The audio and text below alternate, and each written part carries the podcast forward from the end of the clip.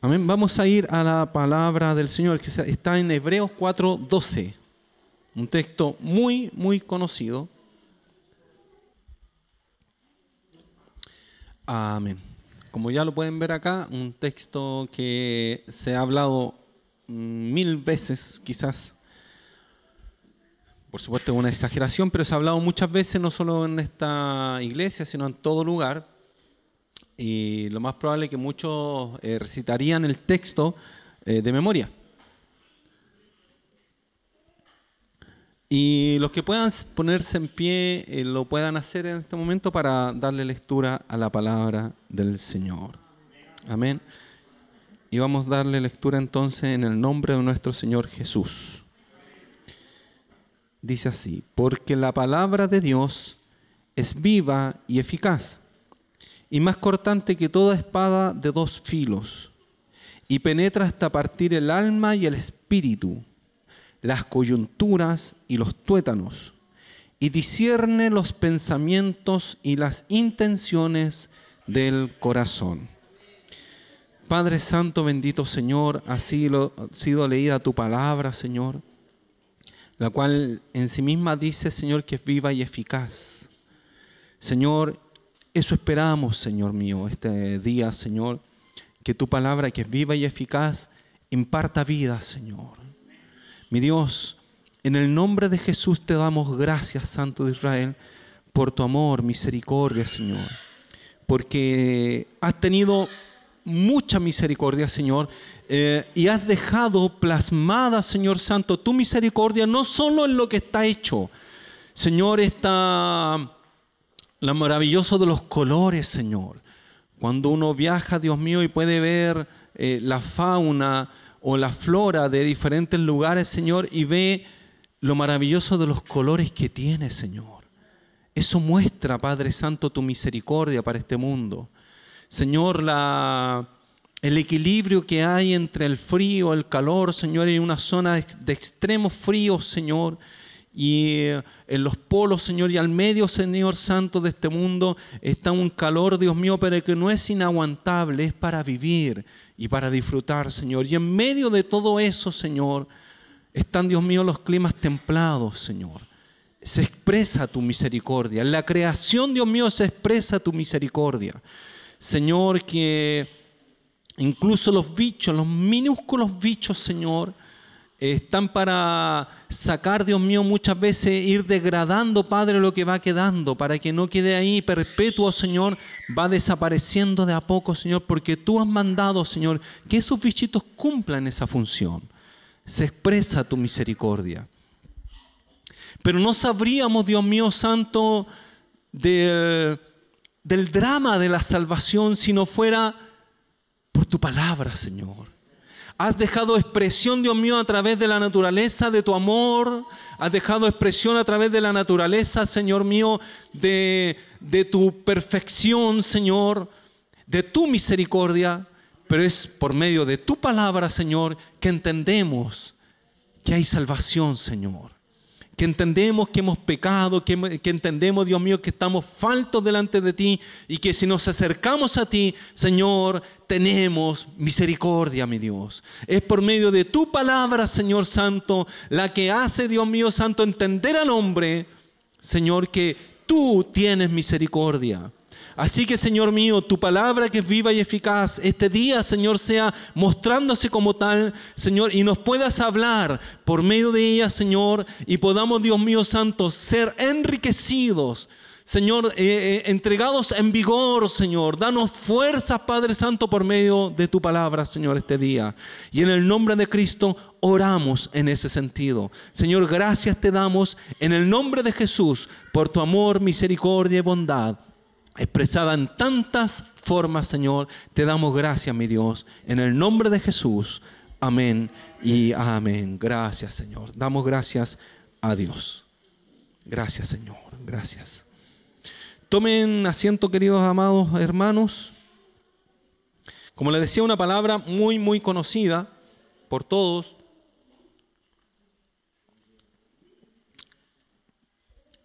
Eh, es una palabra que define normalmente que uno lo toma para definir lo que es el concepto de Biblia. Cuando uno habla de Biblia, toma este texto y dice, esto es la Biblia, esta es la palabra de Dios. Es viva y eficaz y más cortante que toda espada, espada de dos filos y penetra hasta partir el alma y el espíritu y, los tuétanos. No solamente abarca la parte mm, intelectual, espiritual, sino incluso física. Dice que las coyunturas, los tuétanos, o sea, lo que está diciendo el escritor ahí que llega hasta lo más profundo. Diciendo incluso los rincones más ocultos del ser humano. Ahora, ¿por qué lo dice este escritor? Que no sabemos quién es. Sabemos que escribió esta carta, el libro de Hebreos, pero no sabemos quién es. Y hay un montón de suposiciones que desde el siglo II en adelante se empezaron a, determinar quién podría haber sido el escritor. Ah, la mayoría de los consensos ahora eh, descartan totalmente a Pablo. Y me sorprendió en algún momento escuchar de Spurgeon que fue Pablo quien le escribió. Me sorprendió porque la evidencia demuestra que no puede haber sido él. Sobre todo al final, cuando dice está libre nuestro amado hermano Timoteo, dice, ah, indicando que Timoteo primero estaba preso eh, o estuvo preso, y en el tiempo de Pablo nunca se menciona que Timoteo haya estado preso, a la vez de que si hubiese hablado de Timoteo hubiese dicho mi hijo amado, lo hubiese mencionado de otra manera, ¿cierto? Entonces se descarta en forma casi categórica a Pablo. Por ahí Samuel Pérez Milios, un, pastor, eh, digamos, un, estudioso de la escritura español, él dice que el mejor hebreo del Nuevo Testamento, o sea, perdón, el mejor griego del Nuevo Testamento es justamente el libro de Hebreos. De modo que Pablo, eh, quien escribe la carta a los Gálatas, él con su puño y letra, recuerde que Pablo siempre tenía un escribano, alguien que escribía, él dictaba y alguien escribía, pero a los Gálatas parece que la escribió él. Y dicen que él, dice, el Samuel Pérez Milio, dice que el peor griego del Nuevo Testamento es Gálatas, porque lo escribió Pablo, de su puño y letra. Y normalmente Pablo lo que hace es dictar, y otro que sabe escribir bien, digamos, no, no es que Pablo no supiera escribir, pero es como si nosotros escribiésemos en gringo, en inglés, y buscáramos un diccionario y pusiéramos, pusiéramos no sé, me, gustan tus ojos negros. Eh, I like a black, pondríamos. Me gustan tus. Eh, you, are, you are a black. Y resulta que eso significaría me gustan tus ojos amoratados en inglés. No tiene, y, no es porque se traduce palabra por palabra. Una cosa así pasaba con Pablo. Pablo, un, experto en hebreo, rabino, y escribió una carta que es Gálatas y le escribió puño y letra. Y de que escribiera más o menos nomás, los, eh, como dice este mismo autor, Samuel, dice que está lleno de circunloquios, que es una cuestión gramatical que no tiene sentido revisarlo ahora. Ah, esta carta, en cambio, está escrita en un, en, un, en un griego muy pulido, el mejor del Nuevo Testamento, de modo que habría que pensar que es una persona erudita. Y una persona erudita en el Nuevo Testamento, en el Antiguo Testamento, ya que eh, cita mucho el Antiguo Testamento y casi textuales los textos. De modo que um, todos se inclinan a Apolos, que dice en el libro de Hechos que Apolo era poderoso en las escrituras. Y, recuerden que cuando estaba escribiéndose o cuando estaba pasando este asunto, el libro lo he hecho, estaba pasando eh, el asunto de Pablo, Pedro, Juan y todos los apóstoles, aún no había Nuevo Testamento. Así que cuando Apolo era poderoso la escritura se refiere al Antiguo Testamento. Así que probablemente haya sido Apolos. Para el caso, o sea, siempre lo ideal es saber quién escribe algo para tener idea concreta de por qué escribe lo que escribe. Para este caso no es tan necesario, porque toda la información que está puesta dentro del libro en sí es muy fácil de guiar o fácil de seguir. Y es fácil determinar cuál, es el motivo por cual escribe, por el cual se escribe este texto. Y al parecer tiene que ver, o sea, no al parecer, es seguro, tiene que ver con eh, que este grupo de personas que va a recibir esta carta está a punto de apartarse del Evangelio. Son personas que están a punto de irse apartarse del Evangelio. Y este hombre que le escribe, le escribe con una, eh, con una convicción tal que los invita con muchos argumentos a no abandonar el Evangelio. Eh, ¿Quién ha escuchado que Dios es fuego consumidor? Amén. Bueno, sale en el libro de Hebreos. Salen hartos libros más, ¿eh? Isaías, qué yo, por ahí Deuteronomio. Pero sale en el libro de Hebreos. Lo cita este escritor. ¿Quién ha escuchado esto? Horrenda cosa es caer en las manos de un Dios vivo.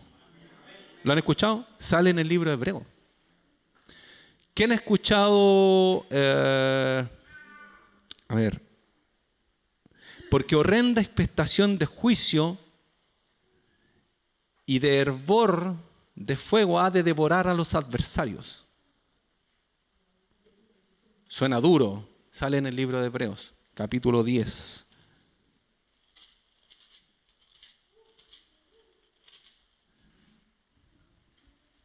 Dice, el que viola la ley de Moisés no, el 27, sino una horrenda expectación de juicio y de hervor de fuego que ha de devorar a los adversarios. ¿A quiénes? Dice por el verso 26, porque si pecaremos voluntariamente, después de haber recibido el conocimiento de la verdad, ya no queda más sacrificio por los pecados. ¿A qué se refiere eso? Estamos haciendo una introducción para que se pueda entender o podamos darle eh, carne a ese 4.12 que leímos. Dice, porque si pecaremos voluntariamente, y alguien por ahí se puede preguntar, ah, yo he pecado voluntariamente. Y le aseguro, todos lo han hecho. Porque si alguien me dice, no, yo he pecado involuntariamente, le aseguro que tenía opción de decir que no. Le, le aseguro que tenía opción de detenerse. Todo el mundo tiene opción de detenerse.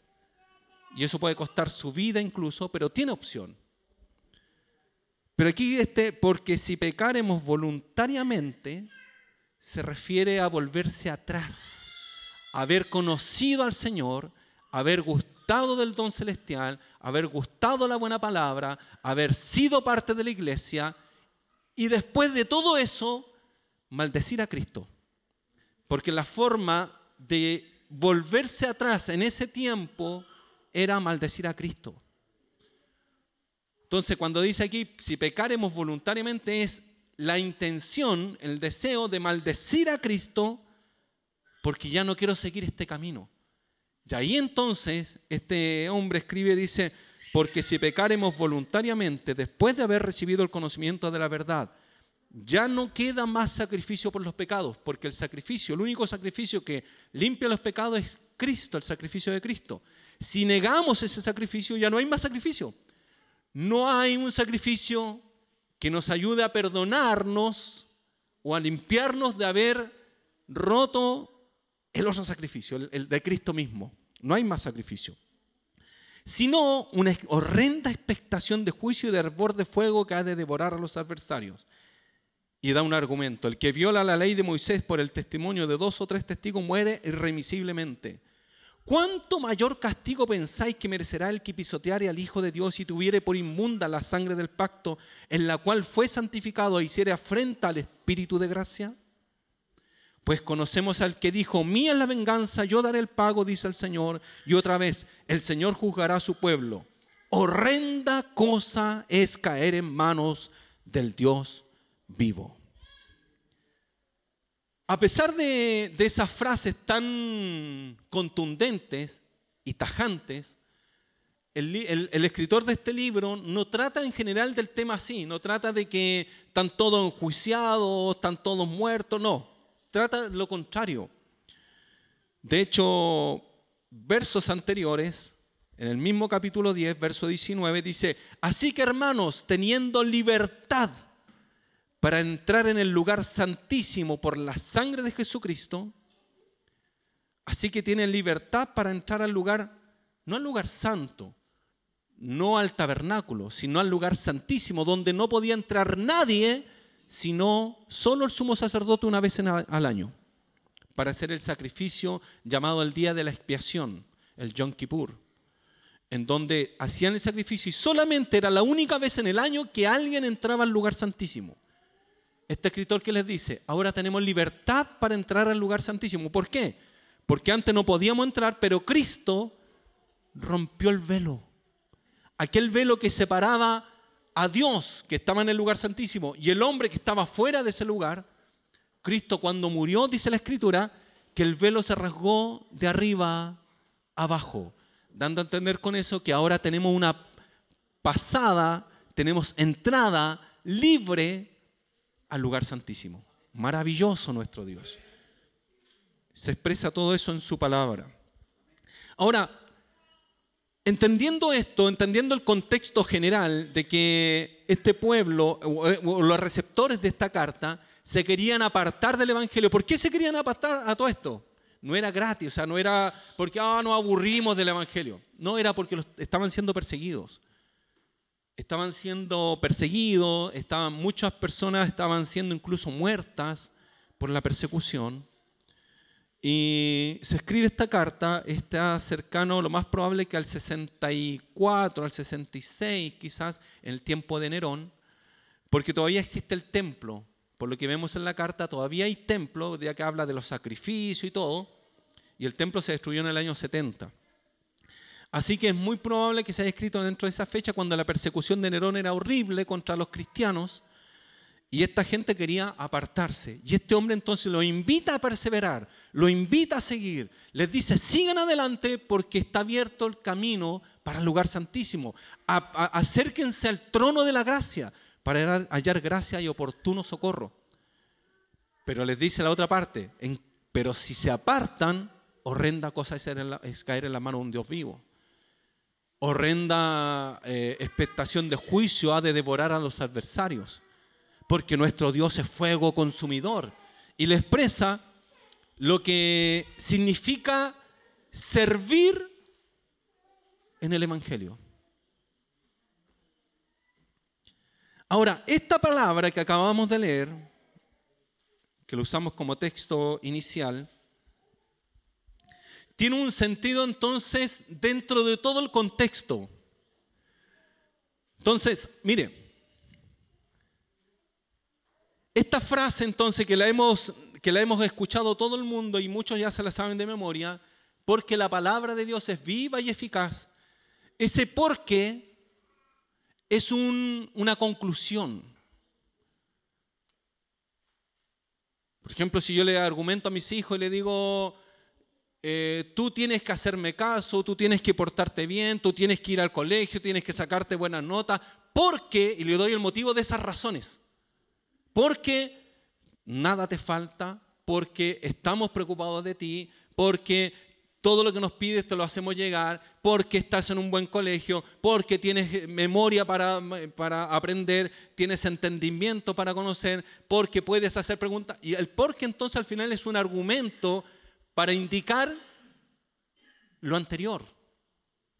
Entonces para entender bien esta palabra, primero tenemos que conocer el contexto general, ya lo conocemos. Es un pueblo que está a punto de separarse de Cristo, o que está con la intención al menos de apartarse del Señor, de volver atrás, de maldecir a Cristo. Y ahí le dice, este escritor le dice, oye, no hagan eso porque es cosa seria meterse con Dios. Y, vean ah, la forma que utiliza el, lenguaje, dice horrenda. No sé cuántas veces ha usado la palabra horrenda usted. Yo no la uso nunca. No recuerdo haberlo usado alguna vez horrenda, a lo mejor para referirme... No, no voy a hablar de mi suegra esta vez. Pero... No, porque voy a decir que horrenda es eh, la perra que tiene en mi casa mi... Una perra que ya no existe, ya... Todos se fueron para el otro lado. Pero mire, ¿cuántas veces ocupa la palabra horrenda usted? Nunca uno nunca lo ocupa y si lo ocupa, normalmente, ¿saben qué sentido lo ocupa? A lo mejor en una forma, como lo usamos ahora, en, este momento como lo, se usó, en una forma de, de, de leseo, de broma, qué sé yo. Pero hablando en serio, rara vez se ocupa. Bueno, este, este escritor lo ocupa dos veces en forma muy seguida. Horrenda. Capítulo 10 me parece que salen las dos sino una horrenda, verso 27, capítulo 10, verso 27, sino una horrenda expectación de juicio. Verso 31, horrenda cosa es caer en la mano del Dios vivo. O sea, este escritor está, si bien los invita a perseverar, los invita a decir, miren, Está el trono de la gracia, acérquense. Está el lugar santísimo abierto, vayan a Él, acudan, porque Cristo murió por ustedes, Cristo ha hecho esto, Cristo esto. Le hace ver la grandeza del Evangelio, el amor de Dios, la misericordia de Dios, pero también los aterriza en que si toman una mala decisión, horrenda cosa es caer en las manos del Dios vivo. ¿Y qué le está diciendo? Capítulo del capítulo 3 en adelante, al menos del verso 7, habla del reposo del pueblo de Dios. Este hombre entonces le empieza a hablar de que hay un reposo, no solamente el reposo que sale en Génesis. ¿Recuerda cuando Dios reposó de sus obras? Le dice que hay otro reposo y después le insiste en algo. Verso 8 del capítulo 4. Porque si Josué, Josué les hubiese dado el reposo, no hablaría después de otro día. ¿A qué se refiere con eso? Para los judíos entendían que el reposo era haber salido de la esclavitud, pasar el desierto e ir a la tierra prometida. Ah, es el lugar de nuestro reposo. Pero quien escribe que viene otro reposo es David. Y por eso el verso ah, verso 7 dice, otra vez determina un día, hoy, diciendo después de tanto tiempo, por medio de David, como se dijo, se oyere en su voz, no endurezcáis vuestros corazones. Porque si José, Josué les hubiese dado el reposo, no hablaría después de otro día. Entonces está hablando de un reposo que nosotros entendemos ahora, que a todo esto, como pincelazo, les digo que los adventistas hablan del día de reposo, los adventistas del séptimo día hablan del día de reposo como el día sábado y que tienen que descansar el sábado y hacer los cultos los sábados y no van a trabajar los sábados y nada, cumpliendo ahí en forma literal lo que habla de guardar el día de reposo. Pero este escritor dice que no, que el día de reposo es futuro, que tiene que ver con un momento en donde ya no van a haber lágrimas. Nosotros estamos en el día de reposo ahora, en el sentido que estamos descansando en Dios, pero es lo que hemos enseñado otras veces, que es ahora pero todavía no.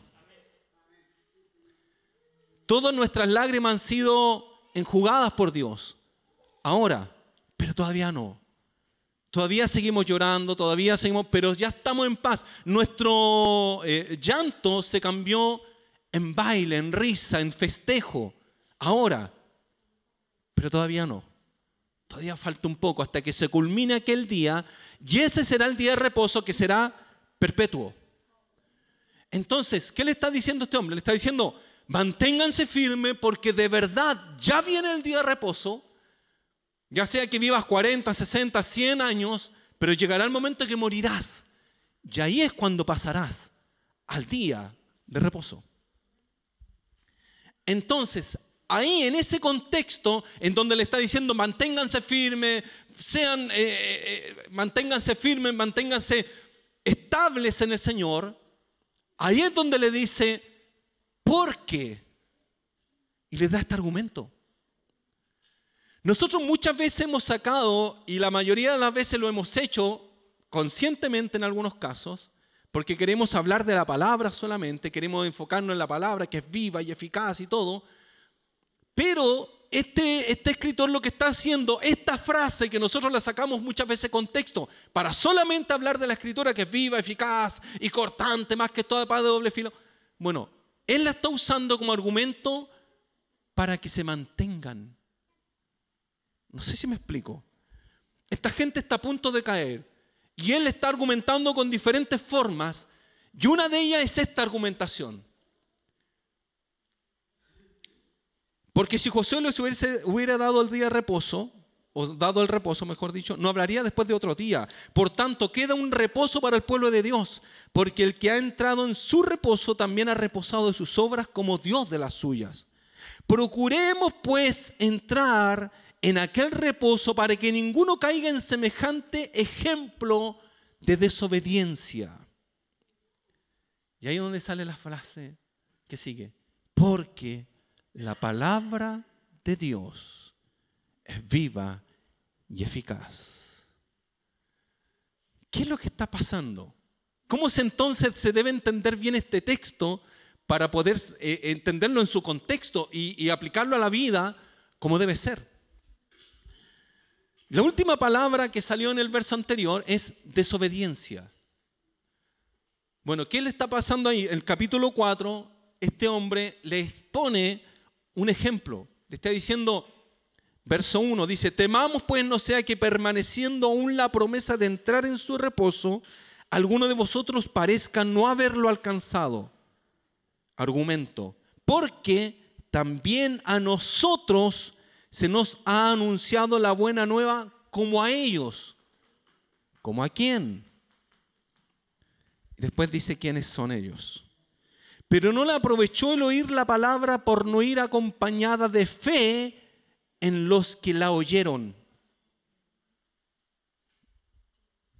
¿A, ¿A, quién se está refiriendo esos que desobedecieron, que no escucharon la palabra con fe? Se refiere a los que estuvieron en el, en el desierto.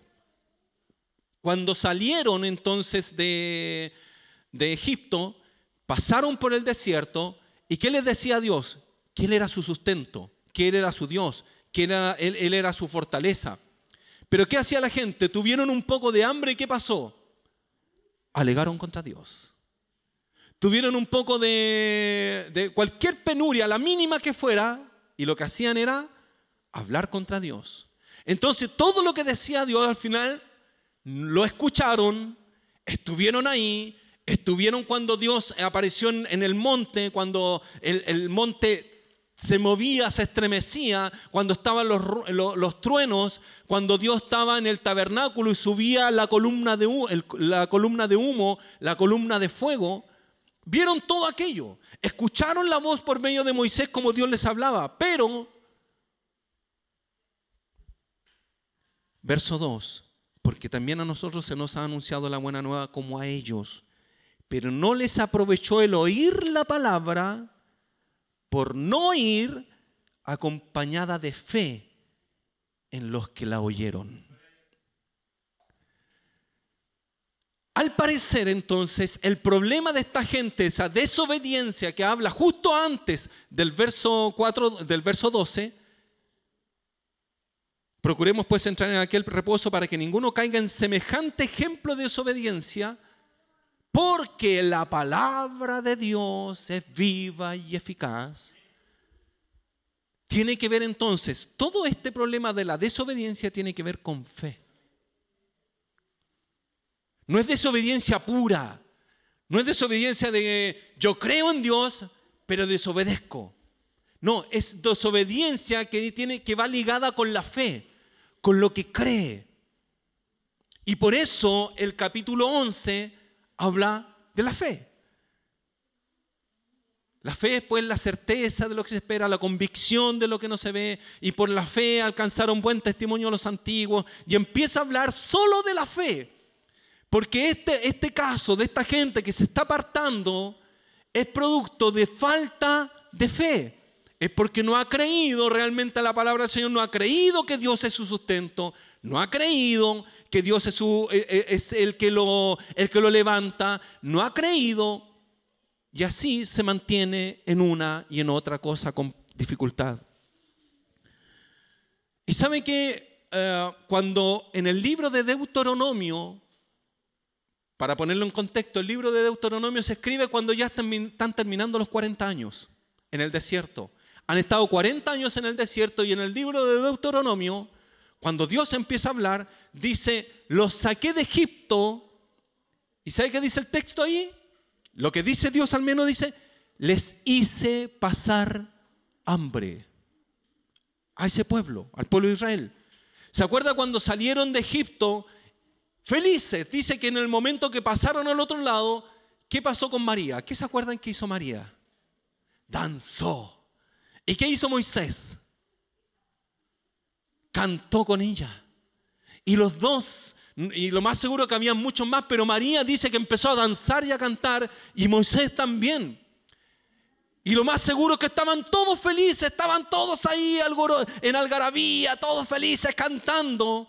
Pero pasados los 40 años, ya la mayoría había muerto. Faltaban por ahí un parcito nomás que murieran. ¿Y era por qué? Porque vieron todo, vivieron todo, vieron todo, pero les faltó fe. Y a pesar de haber salido con mano fuerte del Señor, el Señor abrió, el mar. Pasaron en seco. vinieron anterior a eso, tuvieron las plagas, diez plagas formidables en donde eh, el, el faraón no le quedó otra que decir, este es Dios de verdad. Y aún así, cuando pasan al otro lado con todo el poder de Dios, lo primero que pasa es que no tienen agua. Dice que caminaron tres días y que cuando por fin hallaron aguas, estas eran amargas. ¿Con ¿A qué voy con esto? De que esa gente lo que vivió, ¿quién se los hizo vivir? Recuerden que cuando salieron del salieron, cruzaron el Mar Rojo y empezaron a caminar por el desierto, ¿a quién seguían? ¿A Moisés o a la nube? A la nube. O, a la llama de fuego en la noche. Pero siempre que caminaban era porque la nube, se, la nube se movía o la llama de fuego se movía, se levantaba y el pueblo entendía, hay que levantar las carpas y empezaban a caminar. Así que parecer Dios, no al parecer, es seguro, porque incluso Dios lo dice, les hice pasar hambre. ¿Y qué hace Dios? Los lleva por lugares secos. No hay agua, no encuentran agua, pasan dos días, tres días, y por fin la gente cuando encuentra agua son amargas, no las pueden beber, ya empiezan a alegar. ¿Y qué dice Dios? Dice, les hice pasar hambre, les hice pasar sed para descubrir su corazón, para mostrarle quiénes son. Yo creo que, yo lo he pensado, y me imagino que quizás usted también lo ha pensado, que si usted hubiese estado, o yo hubiese estado en el desierto en ese tiempo, uno dice, no, hubiese estado firme. Pero resulta que nosotros en pleno siglo XXI muchas veces tenemos quejas contra Dios como dice nuestro hermano, todos los días. ¿Le falta algo? Queja contra Dios. No tenemos ánimo, queja contra Dios. Y usted va a decir, no, es que nunca me he quejado contra Dios. Pero sí, cuando tengo ánimo, igual no tengo ánimo.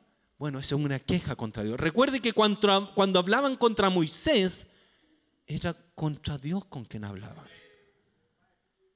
Cada vez que expresaron una palabra, fue contra Dios. Pero resulta que Dios los metió en eso. Dios quería descubrir el corazón que había en ellos. Dios ya lo conocía, pero quería que ellos miraran su corazón, que ellos vieran quiénes eran. Y parece que Dios hasta el día de hoy trabaja de la misma forma, tratando que cada uno vea su propio corazón. Y por eso, por eso el texto dice, para que ninguno caiga en semejante ejemplo de desobediencia. Porque, y ahí es donde viene este texto, porque la palabra de Dios es viva y eficaz. Oiga, la palabra de Dios es tan viva que no hay, no hay forma, no han hallado forma de destruirla, la han tratado de destruir, lo hemos hablado muchas veces que la han tratado de destruir en, una forma, de otra forma, físicamente. Han hecho un montón de cosas contra ella en diferentes siglos. Hicieron persecución de diferentes formas y hasta el día de hoy la palabra de Dios corre en este mundo. La palabra de Dios permanece porque es viva. La palabra de Dios dice, sécase la hierba, marchítese la flor, y la palabra de Dios permanece para siempre. No pasará ni una jota ni una tilde, todo se cumplirá. Eso dijo Jesús. Y la palabra de Dios permanece para siempre. Hay un momento en donde, lo hemos hablado otras veces también, estos dos caminantes de Emaús, los que no se acuerdan de la historia, los pongo en contexto. Jesús ha muerto. Es el tercer día de su muerte y hay dos personas que se están yendo de Jerusalén y van por un camino que se llama Camino a Emaús, a una localidad que se llama Emaús. Y ese es el camino de Jerusalén a Emaús. Van los dos caminando y van muy tristes porque quien ellos pensaban que podía ser el Cristo ha muerto. De pronto un tercer caminante se les une le dice, ¿por qué tienen esas caras? Y ellos lo quedan mirando y le dicen, pero ¿eres tú el único que no sabe lo que ha pasado en Jerusalén? Que dieron muerte a Jesús, el que pensamos que nosotros era, era el libertador. ¿Y Jesús qué hace? Le empieza a hablar y dice, no sean tardos de corazón, duros de corazón. Y le empieza a hablar de la palabra y a mostrar desde Moisés y pasando por los profetas, dice el texto, le empezó a mostrar que el Cristo debía padecer, que el Cristo debía morir y resucitar el tercer día. Y cuando llegaron a la casa donde iban a Emaús, dice que ya se estaba oscureciendo, ya estaba haciéndose tarde, le dijeron, por favor, quédate con nosotros. Y de pronto este hombre, el tercer caminante, al partir el pan lo bendijo y ahí se dieron cuenta que era Jesús. ¡Pum! Y desapareció. ¿Y qué dijeron ellos? ¿No ardía nuestro corazón cuando nos abría las escrituras? ¿No ardía nuestro corazón? Alguna vez lo comenté y ahora me retracto de eso. En el instituto un profesor que es seco, que para nosotros es un profesor que lo tenemos en alta estima porque es muy bueno dando clases, está al punto que muchas veces, bueno, en mi caso no es novedad, pero algunos de los que son bien duros, por ejemplo nuestro pastor Marco, no sé si te pasó que terminaste alguna clase llorando con el pastor Rodrigo. Un hombre que yo pensaba esto, le da vida a la escritura. Ahora me retracto de esa frase, porque sé que la escritura tiene vida. Lo que hace él es mostrarnos la vida que tiene. Y Sproul, un, un maestro de la escritura, también decía lo mismo, decían mis alumnos me da susto, dice, cuando mis alumnos me dicen, profesor, usted hace que la palabra tenga vida.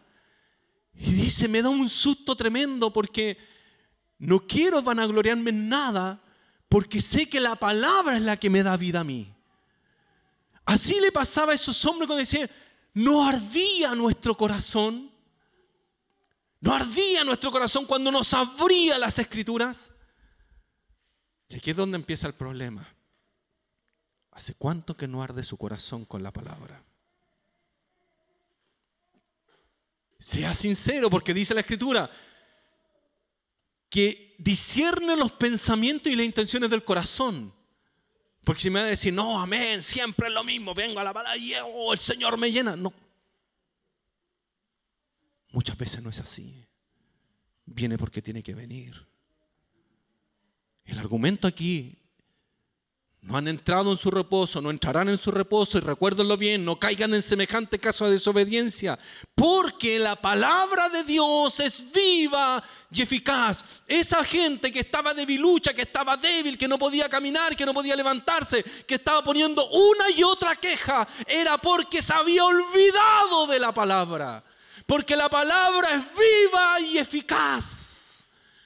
No requiere de nada para darle vida al hombre es tan eficaz que cada persona cuando alguien empieza a recordar cómo llegué al Evangelio, lo más seguro es que llegó por un mensaje, por una palabra, por un versículo.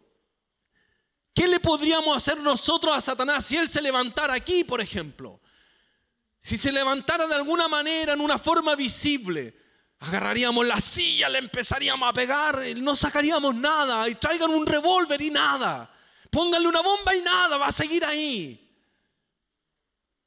Pero use la palabra. Porque es viva y eficaz. Tiene eficacia la palabra. La palabra de Dios es tan eficaz que da vida al hombre cuando este hombre, no cuando está medio morir, no cuando está a punto de morir, es cuando está muerto, Cuando está totalmente muerto, inerte, no se puede mover porque está muerto en delitos y pecados. ¿Y qué hace la palabra? Produce vida. Produce vida. Mire, una de las cosas que Satanás ha tratado de hacer desde el principio es desprestigiar, invalidar la palabra de Dios. La primera frase de Satanás en el mundo, o al menos escrito en la escritura, es esta. Con que Dios os ha dicho. Así partió. Con que Dios os ha dicho esto, esto, esto, otro. Y hasta el día de hoy sigue haciéndolo. Con que Dios os ha dicho, tienes que ir a la iglesia. Con que Dios os ha dicho, tienes que guardarte en santidad. ¿Para qué? Con que Dios os ha dicho, y así cada uno tiene una frase que le puede ir calando en el corazón. Porque Satanás lo que trata de hacer es invalidar la palabra de Dios. No puede quitarle la eficacia porque la tiene, no puede quitarle la vida porque la tiene, es viva y eficaz. Y es más cortante que toda espada de doble filo. El problema entonces de la gente que se ha debilitado es producto de que ha dejado de oír la palabra de Dios, buscar la palabra de Dios, leer la palabra de Dios instruirse en la palabra de Dios, tomar la palabra de Dios y se ha llenado quizás con música, música cristiana, y tiene palabra de Dios, oh sí. ¿Y ha buscado algún mensaje por ahí eh, en la radio? Sí, ni un problema también. Pero cuando Dios le ha depositado en un lugar, Dios le va a hablar en ese lugar. No tiene que ir a buscar afuera porque Dios está aquí. Y no, digo, no lo digo esto porque haya alguien buscando afuera, no. Y si alguien lo estuviese haciendo no tenía idea.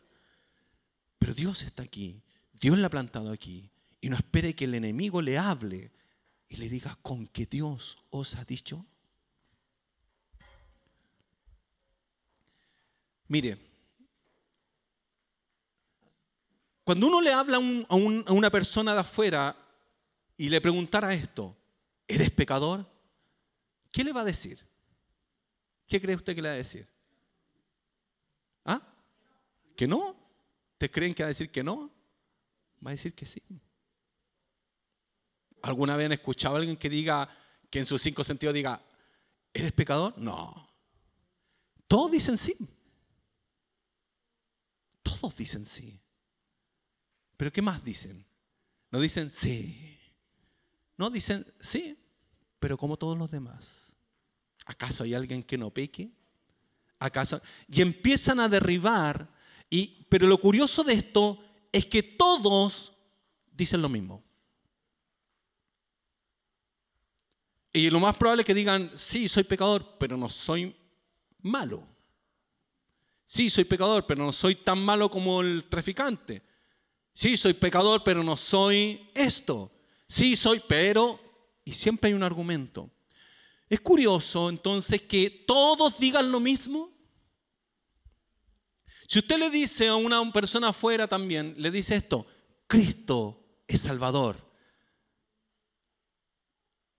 Puede que diga, sí, lo sé. ¿Sabe qué diría un cristiano? Amén. ¿Por qué dicen todos amén? Porque hay algo dentro de cada cristiano llamado el Espíritu Santo que los dirige. Y por eso todo, cada cristiano cuando diga Cristo es tu Salvador, amén. No es una frase religiosa, está escrita. No es una frase de la religión evangélica, no. Está escrita en la palabra y ese amén es la confirmación de un hecho verídico, un hecho real. Cristo es tu Salvador, amén. Cada cristiano diría lo mismo, ¿por qué? Porque por la acción del Espíritu todos piensan lo mismo relativo a aquello. En el caso entonces, el otro caso, ¿eres pecador? Sí, como todo el mundo. ¿Quién no es pecador?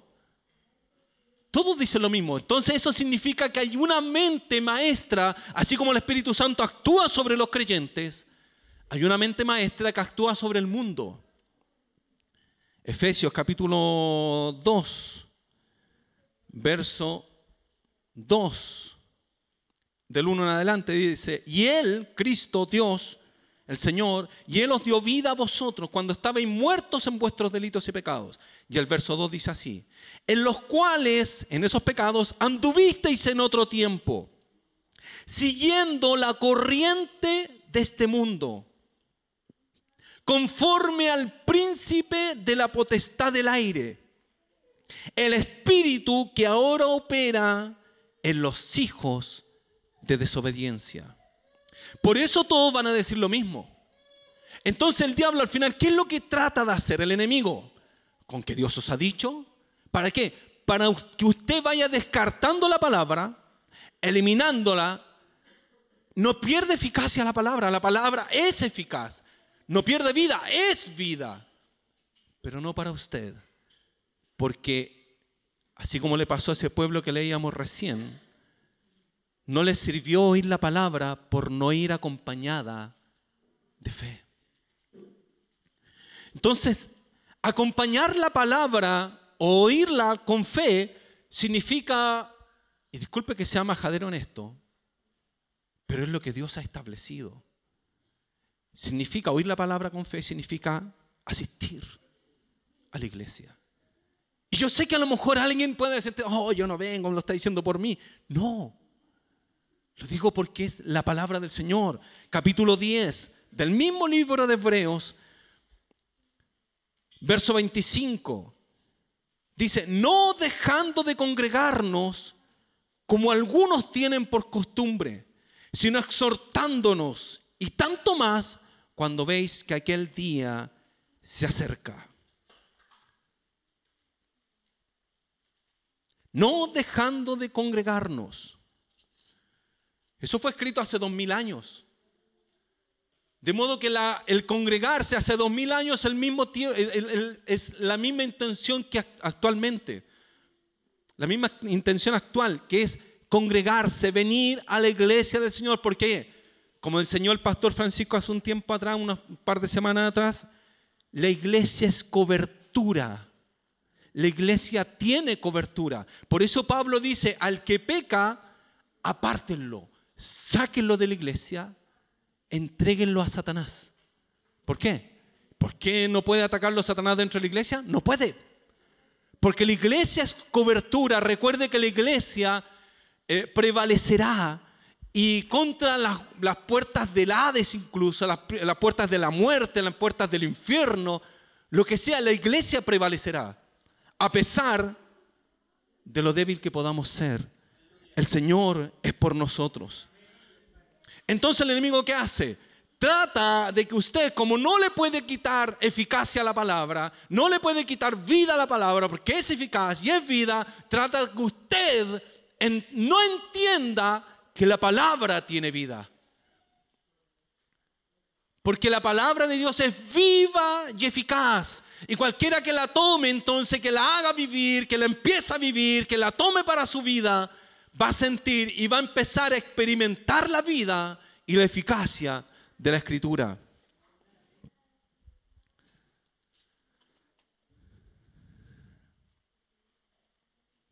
¿Qué hace entonces el enemigo? Quiere que usted retroceda. Y no se va a aparecer el enemigo así en una forma audible, visible, no se va a aparecer diciendo, mira que estoy, apártate del Evangelio. Porque lo más probable es que si hace eso, nos aferramos más a Dios. Por puro miedo. Pero nos aferramos. ¿Qué hace entonces? Se oculta para que no le vea. De modo que los problemas que pueda tener, los problemas en sí no son, los problemas no son... Ah, los motivos por los cuales se debe apartar del Evangelio. Todo lo contrario, debe fortalecerse. A pesar que justamente es el momento más débil, sí. Es el momento más difícil, sí. ¿Por qué? Porque no tengo fuerzas. Pero debe tomarlas en qué? Porque la palabra de Dios es viva y eficaz. La palabra de Dios es la que da vida, la palabra de Dios es la que es, es eficaz y penetra hasta partir el alma, las coyunturas. Entonces, ¿qué trata de hacer el enemigo? Como le decía, bajarlo. Otra cosa que trata de hacer es trivializar. Trivializar significa una, una cosa sin importancia. Como que Dios, disculpe que lo diga así, pero como que Dios fuera su amigo, así. Estoy con Dios. ¿Y cómo estáis? De repente no, han escuchado alguna vez cuando alguien dice, no, el, el flaco, refiriéndose a Jesús, el barbudo. Y no entienden que es el rey de reyes y señor de señores. Entonces, ¿qué trata de hacer el enemigo? Con que Dios os ha dicho que tienes que ver a un Dios severo. Es que Dios es severo, horrenda cosa es caer en la mano de un Dios vivo. Nuestro Dios es fuego consumidor. Por eso lo cité en un principio, para que entiendan que su Dios es ese Dios, es un Dios santo. Es tan santo que no escatimonia a su propio Hijo con tal de exterminar el pecado. Él no tiene, no tranza con el pecado, Él no tranza con nada. De modo que cuando uno le da libertad al pecado, libertad a cualquier cosa que tenga que ver con el pecado, lo que va a hacer Dios es empezar a poner su mano. Pero cuando se arrepienten, Dios lo levanta. Y nunca es tarde para arrepentirse. Porque Dios siempre está presto a perdonar, Dios siempre está presto a levantar, Dios siempre está dispuesto a que el hombre pueda tener otra, una oportunidad más, una de tantas. Si usted me habla de mil, yo le digo que yo he tenido cinco mil oportunidades. Y cada día Dios las renueva. ¿Qué clase? ¿Qué clase? Se lo digo a Rorro, a Madeleine, nuestra pastora Yasmín, nuestro hermano Juan, nuestro hermano Raúl, hermano Cristian, a mí mismo. ¿Qué clase de evangelio está viviendo? ¿Qué clase de servicio a Dios está dando. Recuerde, su Dios es aquel lleno de gracia que rasgó el velo para que tengamos entrada libre al lugar santísimo. Pero también nuestro Dios es fuego consumidor. No es cualquier Dios. Es el creador de los cielos y la tierra. No es cualquier Dios.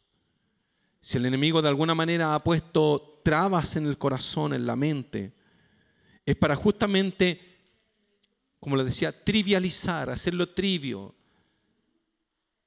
hacerlo como familiar, un evangelio familiar, light, liviano. Y sin duda alguna, oiga, escúcheme esto, pero no confunda. Sin duda alguna, el evangelio es liviano. Dice Jesús, ligera mi carga. Aprended de mí que mi yugo es ligero, liviana la carga del Señor.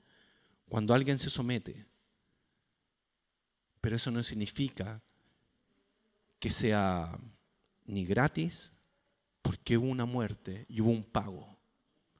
No significa que sea familiar, porque Dios, así como es tan alto el cielo de la tierra, así son más altos sus pensamientos Dios es santo, santo, santo. Y nosotros pecadores. Debe haber un sentido de servicio para Dios. Un servicio con sentido. Un servicio con, con intención. ¿De aquí vengo? Porque mucho el diablo nos puede trivializar nos puede mostrar que venir al Evangelio prácticamente es eh, como ir a un club social. No es así. Venir aquí, a este lugar, construido a duras penas, y aun cuando no fuera este lugar construido, aunque fuera sin techo, aunque fuera lugar incluso en un, en un potrero, pero ir al lugar donde se reúnen los santos, Dios está en medio no es cualquier cosa. Dios está en medio. Por eso la escritura es viva,